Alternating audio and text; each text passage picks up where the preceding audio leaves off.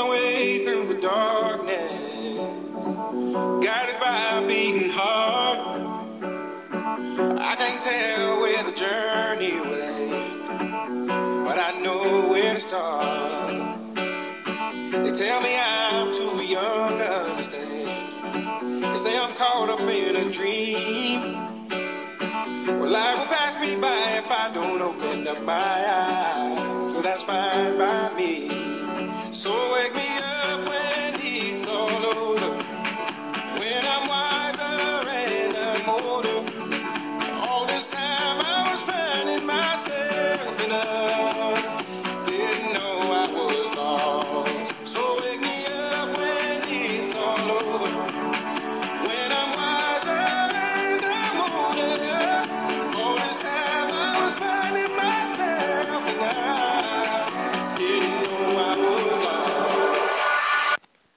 五路旁最好的位置永远留给说书人。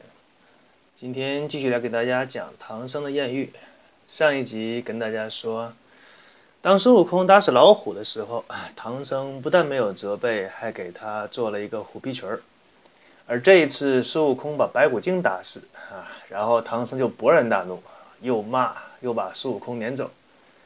唐僧为什么发这么大脾气呢？因为唐僧的心里面也是很生气的。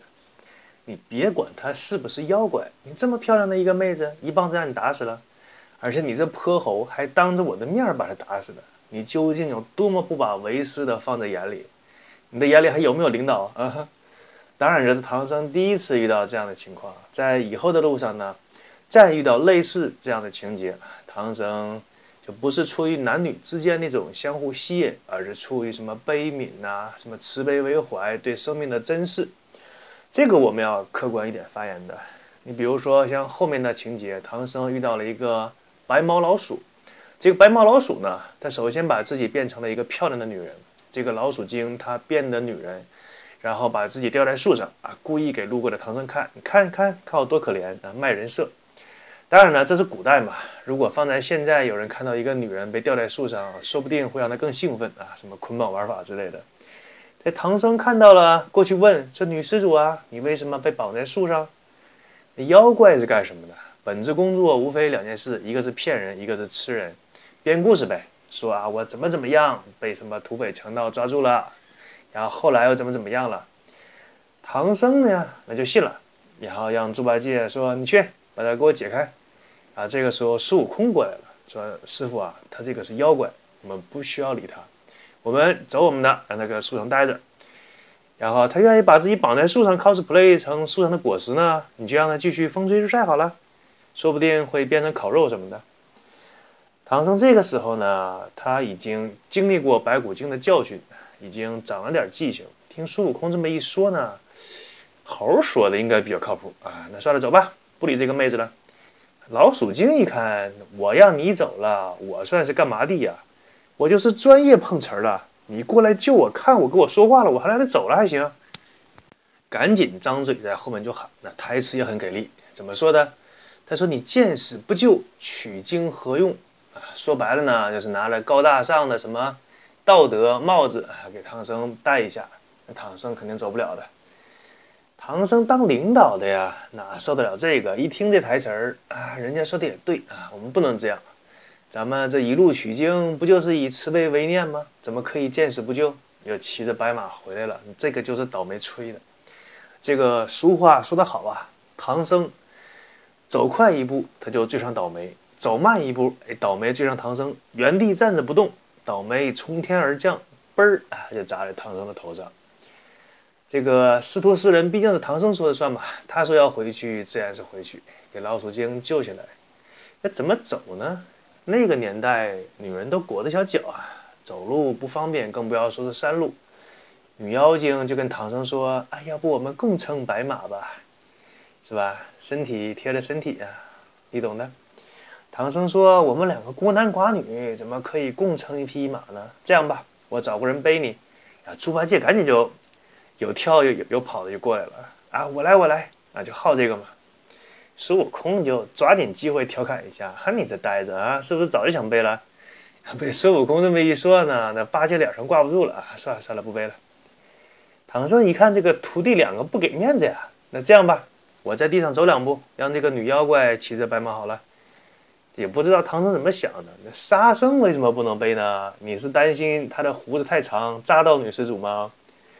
唐僧这样一处理啊，就显得自己很怜香惜玉的样子。但是可不要觉得那个唐僧他这个人有些傻，他呢也是有点感觉，什么荒郊野外突然间出现这样一个女子是有点不对。但唐僧怎么想的呢？你看我徒弟就在我身边。真要有什么事儿，孙悟空拿着棒子还能不救我吗？所以他心里还是比较有底的。往前走几步呢，有一个庙，那个几个人就在庙里住一夜吧，第二天再赶路。这个主持生啊，看到唐僧之后就很奇怪，什么阿弥陀佛，哎呀，师兄怎么还带个女子在庙里过夜呀？唐僧就把这个过程啊说了一下。这老鼠精在庙里过夜。用脚想，他也不可能那么消停。妖精嘛，到了晚上能不闹吗？人家的热生活，妖精的夜生活多么丰富啊！就刷抖音啊，看微博，刷手机刷累了，来点夜宵。吃什么呢？你不能说点个外卖呀，这个不合适啊。那吃点人吧。你你和尚庙吃什么？吃和尚吗？一晚上也也没多吃，吃了六个啊。这妖怪的胃口还算可以。唐僧啊，第二天早起啊，正刷牙的时候，一听说庙里死了六个和尚啊，看来这个真的是妖怪，赶紧，我不能成为那第七个，赶紧离开这个庙。所以这个唐僧啊，你表面上看起来好像是不分善恶，其实他心里还是有数的。正在西行路上看到漂亮的妹子，那好感肯定是会有的，多说两句也是可以的。但唐僧这个人呢，他做事对自己的言行。还是有所保留的，肯定会在自己的心里设个底线。通常来说呢，是不会越过那个底线的。比方唐僧会想：首先我命不能丢，天大地大，自己命最大啊，比较惜命。再一个，他一路上遇到的女妖怪居多，所以唐僧或多或少还是会把握住这个尺寸的。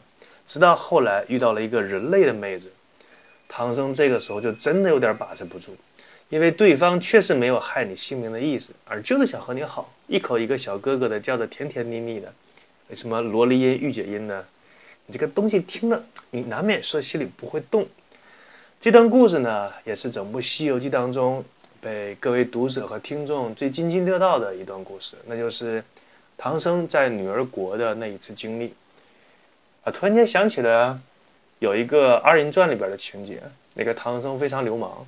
跟那个女儿国的国王说啊，我是贫道贫僧来自东土大唐，路过路过贵国，借你一宿，借宿一宿啊，不是借给你一宿，借借给你一宿，你想干嘛呢？是吧？首先说，为什么这一次唐僧会动心呢？因为她本身就是很良善的一个女人，而且地位相当不错。你想想，女儿国的国王，女王啊，长得花容月貌，性格娇柔。如果有相亲节目，绝对是年，绝对是那种年度冠军。对唐僧来说呢，他又是那种发自真心的喜爱唐僧，一见钟情。可以说，当年八六版的这一集《女儿国》要比现在绝大多数的什么偶像剧啊、青春片、爱情片拍的都要好，因为他把爱情的那种美感拍出来了。这个女儿国的国王啊，在一个偶然的机会就看到了唐僧。瞬间就感觉到自己被沦陷了啊，变得好像自己就不是自己了，对唐僧一见钟情，什么魂牵梦绕的。这天底下还有这么帅气的小伙子吗？用现在的话说，恨不得跑上去卖个萌，然后对唐僧说：“哎，小哥哥，把我带回家吧。”什么小哥哥处对象不？嗯，那心动不如行动嘛，毕竟是女王，也是懂得这个道理的。于是。他就把唐僧又请到了自己的皇家花园，估计是打算来个烛光晚餐。两人呢，这个时候肩并着肩啊，慢慢的走，御花园上走一走啊，就差手牵手了。这一段经典的场景，同样在八六版《西游记》当中有很不错的表现。那一段《西游记》里非常到位的插曲，也被有一些年纪的人吧传唱至今，是非常有名的那首《女儿情》。鸳鸯双栖蝶双飞，满园春色惹人醉。今天回忆起来，当时很多成年人在看到这一段的时候，都是一边咂巴着嘴儿一边说：“哎呀，这个爱情那个美呀！”这一段导演在处理的时候，很是下了功夫，能够引起观众的共鸣，并且共鸣之后呢，难得还会有一些回味。自古英雄都是难过美人关的，不是说美人关有多难过，而是说英雄自己他也喜欢美人。唐僧这个时候心里绝对是动心的。你看这么大的一个国家，这么漂亮女儿国的国王，而且。对自己真的是情意绵绵，一片的赤诚，如此痴心的女子，唐僧能够不动心吗？当然，这些都是八六版《西游记》这样处理的。这样一个女儿国的故事，《西游记》的原著不是这样写的。原著当中是怎么写的呢？原著当中，唐僧的做法 就比较无耻了。原著上写，女儿国的国王要留唐僧，但是唐僧想走，就必须得到国王给的。他要签那个渡牒文书，然后那个唐僧才能离开那个国家啊。说白了就是给你盖个戳，你才能通行。这个就像是我们现在你出入国境需要签护照一个道理，不签的话你就没办法进出这个国家。没有人给你签护照签证，你哪儿也去不了。这个国王呢也不明说，我就不签啊，我一天两天这么拖着你。那长眼睛的人呢，都看得出来，这个女儿国的国王呢是看中了唐僧。但是唐僧又必须走，那怎么办呢？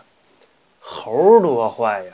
这个时候一下就蹦过来了，跟唐僧说：“你这样，你跟他结婚。”然后唐僧就大义凛然的说了一大堆道理，什么什么佛家呀，怎么怎么样，玉帝对我怎么怎么样啊，我这个个人的修行怎么样怎么样啊，挑好听的说呗。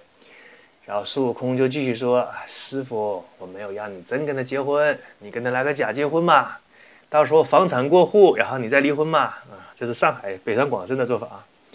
唐僧这个时候说：“呃，想一想，好像这个道理也可以啊，这个主意不错，就照着做。跟那个女儿国的国王说，我愿意跟你结婚。”两个人就真正的举行了结婚仪式。这个按照我们现代人的流程来说，相当于到民政局领了证，然后那个章都给你盖好了，法律上承认你们两个已经是合法夫妻。所以有的人谈到《西游记》的时候，就调侃唐僧说：“唐僧不是什么未婚，他是已婚啊。”另一边是女儿国国王已婚，两个人就是夫妻，合法夫妻。这里我们再次感慨一下吧，这个女儿国的国王真的是痴情。他把那个国家的权利都交给了唐僧，国王给你当吧，啊，这个国家你来管，我当皇后就好，辅佐你一下。